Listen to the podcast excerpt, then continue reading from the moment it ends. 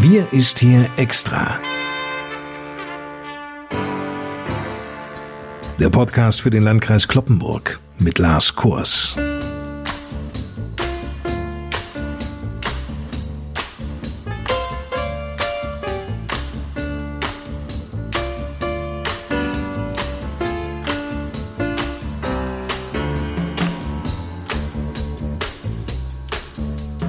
Moin zusammen und willkommen. Mittlerweile ist schon nicht mehr vom Beginn einer dritten Welle in dieser Pandemie die Rede. Ärzte, Virologen oder auch das Robert Koch Institut sind sich einig, wir befinden uns mittendrin und können die Welle weder aufhalten noch brechen.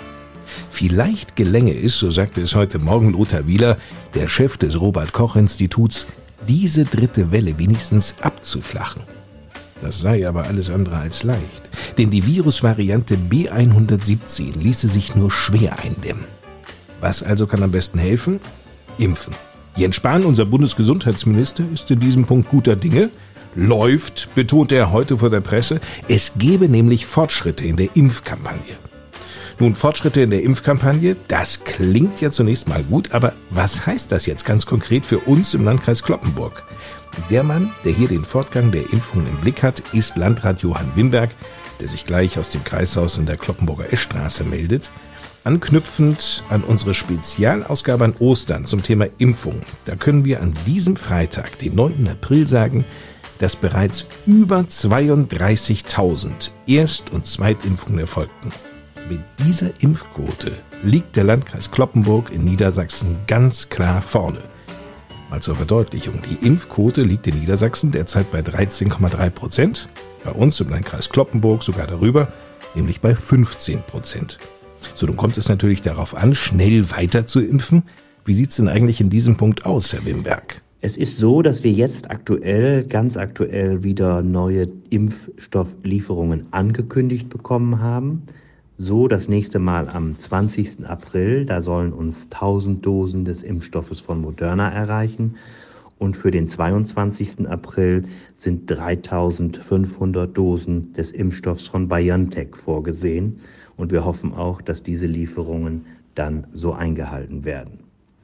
Wir benötigen einfach aber mehr Impfstoff. Unser Impfzentrum ist mittlerweile in der Lage, rund 2000 Bürgerinnen und Bürger täglich mit dem Impfstoff zu versorgen. Das bedeutet in einer Woche an sechs Tagen, dass 12.000 Menschen geimpft werden können. Dafür ist aber kein ausreichender Impfstoff vorhanden. Das heißt, wir hoffen alle, dass die von der Politik angekündigten Mehrlieferungen jetzt im zweiten Quartal des Jahres auch wirklich eintreffen werden. Nur davon ist in Summe im Moment noch nicht sehr viel zu erkennen. Aber man könnte sagen, das zweite Quartal hat gerade begonnen. Hoffen wir mal, dass das in den nächsten Wochen noch deutlich besser wird. Nun dürfen inzwischen ja auch Hausarztpraxen impfen. Bieten denn viele Praxen im Landkreis Kloppenburg diese Möglichkeit? Und wenn ja, Herr Wimberg, wer koordiniert denn eigentlich hier die Termine? Ja, Herr Kors, leider haben wir in der Kreisverwaltung aktuell keinen genauen Überblick über die Zahl der Arztpraxen, die Impfstoff beim Land Niedersachsen geordert haben. Auch wissen wir nicht genau, wie viele Impfdosen tatsächlich bei den verschiedenen Arztpraxen angekommen sind. Einige Praxen haben uns zwar informiert, aber das Land Niedersachsen hat die Hausärzte nicht zu einer Informationsübermittlung verpflichtet. Das ist schon etwas ärgerlich, muss man sagen, da wir nun in gewisser Weise den Überblick über die Zahl der Impfungen, die bei uns im Landkreis Kloppenburg bisher durchgeführt wurden, verlieren. Denn wir wissen ja nur, wer durch uns, also durch unser Impfzentrum oder die mobilen Impfteams geimpft wurde nicht aber, wer über die Hausärzte eine Impfung erhalten hat. Die Hausärzte können auch nach eigenem Ermessen entscheiden, welche Patientin bzw. welchen Patienten sie als nächstes mit dem Corona-Impfstoff versorgen. Natürlich müssen sie sich grundsätzlich auch an die geltende Impfverordnung halten, aber die Entscheidungsfreiheit liegt am Ende bei den Ärzten. Personen, die aufgrund einer Vorerkrankung zur zweiten Impfgruppe gezählt werden, sollten sich daher aktuell mit ihrem Hausarzt in Verbindung setzen und die Impfmöglichkeiten besprechen. Zusätzlich hat diese Personengruppe auch die Möglichkeit, sich durch die Impfhotline des Landes Niedersachsen auf eine Warteliste für einen Termin in unserem Impfzentrum setzen zu lassen. Sobald ausreichend Impfstoff vorhanden ist, werden dann auch auf diese Weise Termine vergeben. Wenn wir einmal davon absehen, dass dieses Vorgehen, wie es Landrat Wimberg gerade beschrieb, suboptimal ist, weil schlicht Informationen nicht oder nur mühsam auf Nachfrage weitergegeben werden, bringen offenbar die Hausärzte so richtig Schwung in die Impfkampagne in Niedersachsen. Das Robert Koch Institut verfügt über Zahlen. Demnach wurden vorgestern 30.000 Menschen in niedersächsischen Praxen geimpft. Das waren fast genauso viele Impfdosen wie in den Impfzentren. Dort waren es 35.000 Impfungen. Auch bundesweit macht sich durchaus bemerkbar, dass die niedergelassenen Ärzte in die Impfkampagne eingestiegen sind. Insgesamt wurden Mittwoch mehr als 650.000 Menschen in Deutschland gegen das Coronavirus geimpft. Das waren so viele wie noch nie an einem Tag. Hoffen wir also, dass zumindest dieses Tempo weiter anhält.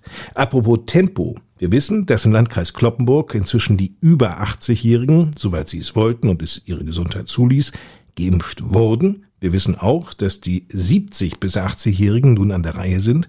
Wann denken Sie, Herr Wimberg, werden die Bürgerinnen und Bürger in der Altersgruppe der 60 bis 70-Jährigen geimpft sein können? Nun ja, bis Mitte April werden alle impfwilligen Personen über 70 ihre Erstimpfung erhalten haben. Viele dieser Personen haben auch bereits ihre Zweitimpfung bei uns erhalten. Wir kennen keinen weiteren Landkreis in Niedersachsen, der das bis zu diesem Zeitpunkt bereits ebenfalls so geschafft hat. Da der Impfstoff von AstraZeneca in Niedersachsen nur noch für Personen ab 61 Jahren zugelassen ist und wir davon noch zahlreiche Dosen auf Lager hatten, die zuvor an jüngere Personen verplant waren, haben wir in der letzten Woche bereits in Eigeninitiative Termine an Personen ab 61 Jahren vergeben, obwohl diese erst zur Impfgruppe 3 gezählt werden.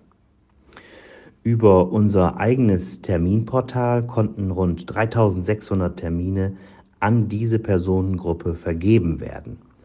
Aktuell ist noch nicht abschließend geklärt, wie mit dem AstraZeneca-Impfstoff zukünftig umgegangen werden soll. Wir warten diesbezüglich auf zuverlässige Informationen, die dann für die Bürgerinnen und Bürger zwischen 60 und 70 von besonderer Bedeutung sein werden. Aber wir sind auch diesbezüglich, wie ich gerade geschildert habe, schon einen Schritt weiter. Sie werden es vielleicht bereits mitbekommen haben, in der Region Hannover wurde die Ausgangssperre wieder aufgehoben. Hintergrund ist eine Entscheidung des Oberverwaltungsgerichts in Lüneburg. Darin wird nämlich die Sperre als, wie es heißt, voraussichtlich rechtswidrig erklärt. Eine solche Ausgangssperre, die könne nämlich nur als das letzte Mittel eingesetzt werden, wenn andere Optionen nicht mehr griffen. Und da seien nach Ansicht des Oberverwaltungsgerichts noch nicht alle Möglichkeiten ausgeschöpft worden. Was sagen Sie denn dazu, Herr Wimberg? Auch wenn dieses Urteil nicht per se für uns und für andere Landkreise gilt, so hat es doch Signalwirkung. Und das Oberverwaltungsgericht in Lüneburg hat einmal mehr deutlich gemacht und damit auch unsere Rechtsauffassung bestätigt, dass Corona-Maßnahmen nicht nur und ausschließlich an einem Inzidenzwert festgemacht werden dürfen, so wie es die niedersächsische Corona-Verordnung verlangt. Nur was heißt denn das jetzt für den Landkreis Kloppenburg? Wird die Ausgangssperre auch über das Wochenende hinaus Bestand haben? Ja, nun, die Ausgangssperre ist hier noch aktuell bis einschließlich zum 11. April gültig. Das ist der Zeitraum für unsere jetzt gültige Allgemeinverfügung. Jetzt werden wir diese Allgemeinverfügung in eine neue Allgemeinverfügung überführen, die dann ab nächste Woche gelten wird. Daran ist nicht vorgesehen, dass wir nun auch die Ausgangssperre verlängern werden, weil eben auch die Rechtsgrundlage wackelig ist und somit wir auch von diesem Instrument dann ab der nächsten Woche Abstand nehmen werden. An diesem Wochenende gehen die Osterferien in Niedersachsen zu Ende. Wie wird denn ab Montag der Unterricht im Landkreis Kloppenburg aussehen? Nach dem aktuellen Stand bleibt es für uns als Hochinzidenzkommune weiterhin bei den bekannten Regelungen. Das heißt grundsätzlich Szenario C, das sogenannte Distanzlernen also, mit Ausnahme der Grundschulen, der Förderschulen sowie der Abschlussklassen. Und für diese Ausnahmen gilt dann das Szenario B, also der Wechselunterricht. Weitere Schulöffnungen erlaubt das Land Niedersachsen erst, wenn der Inzidenzwert an drei aufeinanderfolgenden Tagen unter 100 liegt.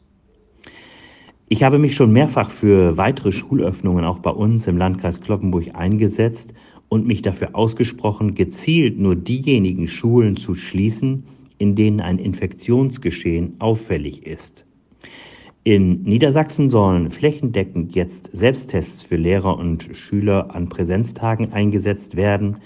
Dies könnte auch in Hochinzidenzkommunen eine zielführende Strategie sein, um weitere Schulöffnungen Schritt für Schritt zu ermöglichen. Wir hoffen, dass das Land Niedersachsen zeitnah endlich auch für die Landkreise mit einer Inzidenz von über 100 verlässliche Perspektiven für Schulöffnungen, aber auch für Öffnungen von Kindergärten und Krippen liefert. Ich denke, viele Eltern wünschen sich das, viele Schülerinnen und Schüler, viele Kinder auch. Und diesbezüglich wäre es dann gut, wenn man darauf dann auch Antworten gibt und Perspektiven schafft. Wenn wir auf diese Woche zurückschauen, Herr Wimberg, dann bewegte sich die 7-Tage-Inzidenz deutlich unter 200. Zum Glück muss man ja sagen. Das könnte doch an sich schon die gute Nachricht zum Abschluss dieser Podcast-Ausgabe sein, oder? Ja, Herr Kors, ich wünschte, das wäre eine gute, vor allen Dingen eine stabile Nachricht für die nächsten Tage und Wochen. Man muss allerdings dabei berücksichtigen, dass wir die Osterfeiertage hinter uns haben und dass diese Osterfeiertage auch gewisse Nachwirkungen und Einflüsse haben auf die Inzidenzentwicklung. Will heißen, es war ja in den letzten Tagen über Ostern kaum ein Arzt, kaum ein Labor geöffnet, sodass einige Testungen gar nicht stattgefunden haben und auch entsprechende Untersuchungen nicht durchgeführt wurden. Es zeigt sich zurzeit ein ähnlicher Verlauf, kann man sagen, wie nach den Weihnachtsfeiertagen. Auch da war die Sieben-Tages-Inzidenz zunächst über mehrere Tage deutlich gesunken. Die Inzidenzwerte der letzten Tage liefern aber vermutlich kein verlässliches Bild des aktuellen Infektionsgeschehens und sind lediglich auf die Tatsache zurückzuführen, dass, wie gesagt, an den Osterfeiertagen weniger getestet wurde und die Labore nicht besetzt waren. Dem Landkreis Kloppenburg standen folglich auch keine Laborkapazitäten zur Verfügung zur Auswertung der Tests. Da ging es uns nicht anders wie allen anderen Landkreisen und kreisfreien Städten auch. Zusätzlich waren auch viele Schnelltestangebotstellen nicht besetzt. Es ist folglich davon auszugehen, dass die Zahlen wieder ansteigen werden. Und äh, das deutet sich auch an. Und jetzt warten wir mal ab, was sich in den nächsten Tagen tun wird. So schön es war und ist, dass wir deutlich unter 200 lagen, es ist jetzt wirklich mal zu schauen, wie entwickelt sich das weiter. Und ich glaube, es ist zu früh, daraus dann ein positives Fazit zu ziehen, so gerne ich das tun würde und so sehr wir uns das natürlich auch alle wünschen. Vielen Dank, Johann Wimberg. Mehr Informationen zur aktuellen Corona-Lage im Landkreis Kloppenburg finden Sie auch auf der Homepage des Landkreises unter www.lkclp.de. Dort gibt es auch Kontakttelefonnummern. Wenn Sie also persönliche Fragen an Mitarbeiter richten möchten, finden Sie diese Nummern dort auch. Und damit endet nun die 52. Ausgabe unseres Podcasts Wir ist hier extra. Mein Name ist Lars Koers. Bis zum nächsten Freitag. Ihnen eine gute Zeit und abschließend noch Worte des Landrats aus dem Kreishaus. Ich gebe ab an Johann Wimberg. Mit Blick auf die zurückliegenden Osterfeiertage haben wir durch Kontrollen festgestellt, dass es zunehmend Verstöße gegen Corona-Maßnahmen vor allem im privaten Bereich gibt. Eine Hochzeitsfeier mit mehr als 30 Personen sei dafür nur als trauriges Beispiel genannt. Es gab aber auch noch zahlreiche andere Verstöße. Auch wenn ich die Corona-Müdigkeit und Erschöpfung durch die Pandemie gut nachvollziehen kann, so bleibt es doch uneingeschränkt wichtig, dass wir nicht nachlässig werden und uns strikt an die Regeln und Kontraktbeschränkungen halten. Nur so kann es uns am Ende auch gelingen, diese dritte Welle im Infektionsgeschehen auszubremsen. So wünsche ich mir diese Entschlossenheit und Solidarität von uns allen, damit wir es auch schaffen können, denn alle Maßnahmen und Regeln helfen nur, wenn sie auch eingehalten werden. Die Bekämpfung des Infektionsgeschehens ist und bleibt eine gesamtgesellschaftliche Herausforderung. In diesem Sinne wünsche ich Ihnen ein erholsames Wochenende und einen guten Start in die neue Woche. Ich wünsche Ihnen auch weiterhin Gesundheit und Zuversicht für die kommende Zeit. Bis zum nächsten Mal. Tschüss.